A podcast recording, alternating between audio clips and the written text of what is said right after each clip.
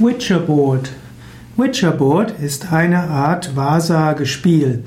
Witcherboard ist ein englischer Ausdruck für Buchstabierbrett, auch genannt Psychograph oder in Anlehnung an das französische Planchette.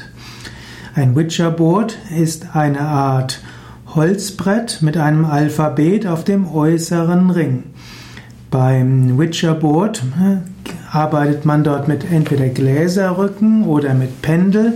Das heißt, in der Mitte pendelt man und dort, wo dann das Pendel hingeht, das ist dann ein Buchstabe bzw. eine Zahl.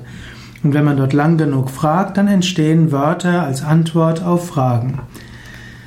Witcherboard wird manchmal gesehen als eine Weise, das Unterbewusstsein zu aktivieren. Du könntest zum Beispiel fragen, was soll ich tun? Oder was wäre jetzt die Lösung?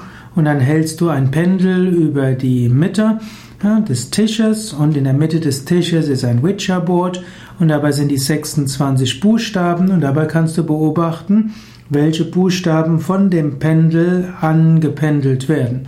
Diese fasst du zusammen und dann kommt ein Wort.